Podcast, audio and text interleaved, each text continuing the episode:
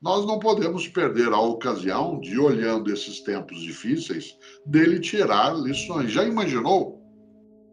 Se além de viver horror, cicatriz, doença, trauma, luto, dificuldade econômica, dificuldade de convivência, perdas, se além de tudo a gente ainda não aprender nada, isto é, sairmos do mesmo modo que entramos, claro que nós não teremos uma alteração tão profunda e nem de todas as pessoas. Há pessoas que eram tolas antes do momento pandêmico e continuarão assim. Há pessoas que já se comportavam de um modo, aliás, com uma expressão que veio para o português da Argentina para o Brasil, que é otário. Otário. O que é um otário? O otário é o tonto, o bobo, metido a esperto. É aquele que acha que ele levará vantagem ou ela em todas as coisas. Aquela pessoa que não presta atenção a quem não é como ela, porque ela acha que ela é o único modo de ser. Não só isso é eticamente ofensivo, como é intelectualmente tolo. Afinal de contas, se eu acho que o único modo de ser é como eu sou, eu ficarei onde estou e não crescerei nem na capacidade intelectual, nem no modo afetivo, nem na presença na vida. Já imaginou? Por isso, quero lembrar, a palavra oportunidade, talvez algumas pessoas não saibam, ela veio do nome de um vento. No mundo romano antigo, os romanos gostavam muito de dar nomes aos ventos. Olha só. E para eles, o vento mais importante era o vento favorável que levava o navio em direção ao porto. O vento que empurrava o navio, o navio em direção ao porto. Isto é, o vento favorável, o vento bom. Esse vento era chamado em latim de ob portus. Ob portus significa o que leva ao porto. O que leva até o porto. Essa expressão ob portus acabou gerando em vários idiomas, inclusive em português, em espanhol, em inglês, a palavra oportunidade. Oportunidade. A noção de leva ao porto.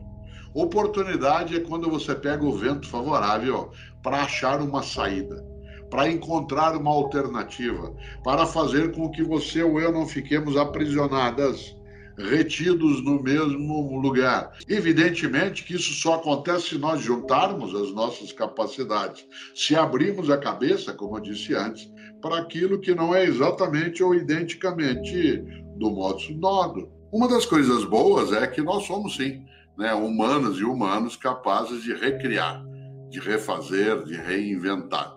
Eu nasci em Londrina, no norte do Paraná, mas moro na capital paulista. Eu sou caipira de Londrina e eu estou na capital paulista há 53 anos.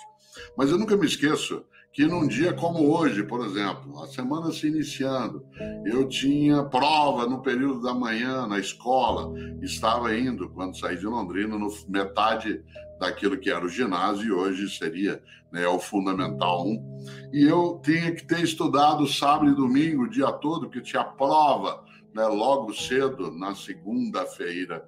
Eu saía de casa.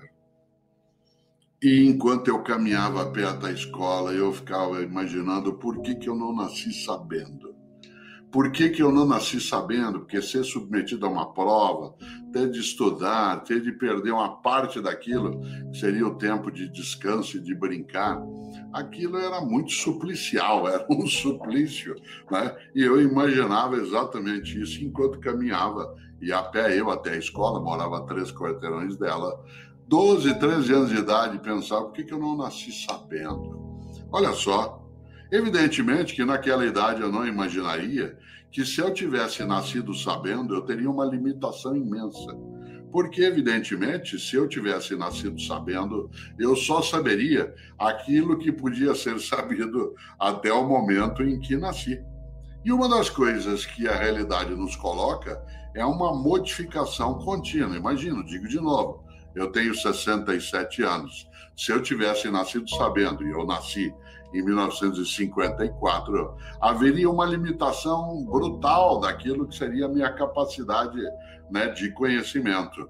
Eu não conseguiria ir reinventando, recriando, atualizando né, todos os meus aplicativos, tal como a gente diz vez ou outra.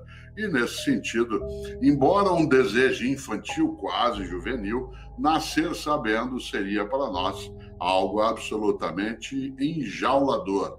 Você e eu ficaríamos enjauladas ou enjaulados dentro de um tempo. Uma das coisas boas é que né, nós somos capazes, sim, né, de criar outro repertório, de ampliar nossa condição.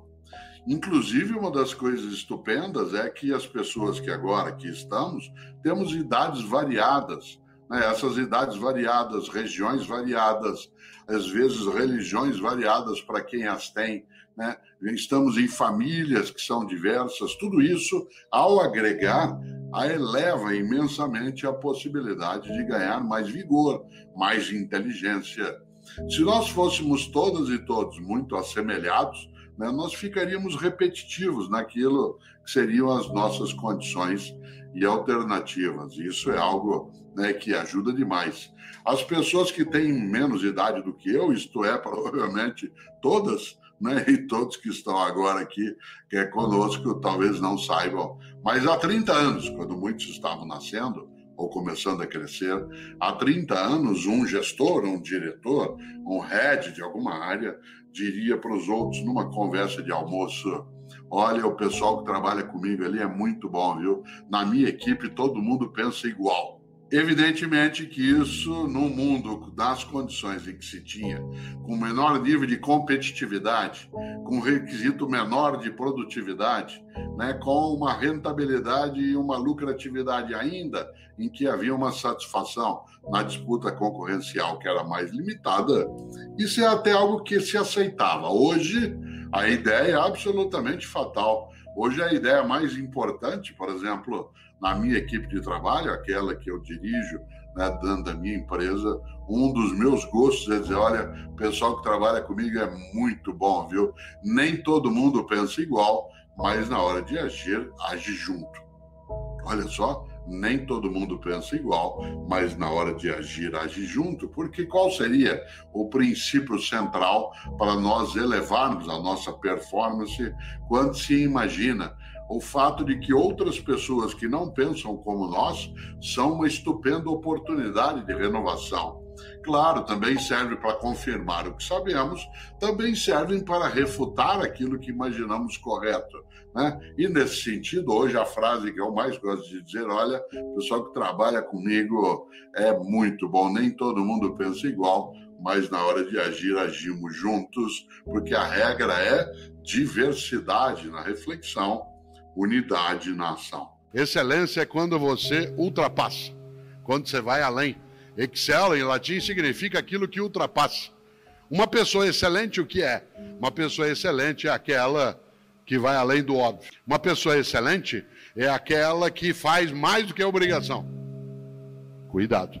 Fazer mais do que a obrigação não é trabalhar sem salário, trabalhar sem recurso. Trabalhar fazendo mais do que a obrigação é ter a obrigação como ponto de partida e não como ponto de chegada.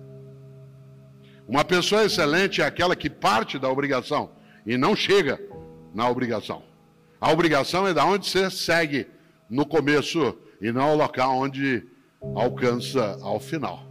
Você conhece gente excelente. Você conhece professor excelente, você conhece família excelente, você conhece médico ou médico excelente. Para nós, o que é um garçom que a gente aprecia é aquele que faz mais do que obrigação. Qual é a obrigação do garçom? Anotar teu pedido, indicar um lugar, trazer as coisas no final. Anota. Qual é o garçom que você gosta de ser atendido? Aquele que faz mais do que obrigação.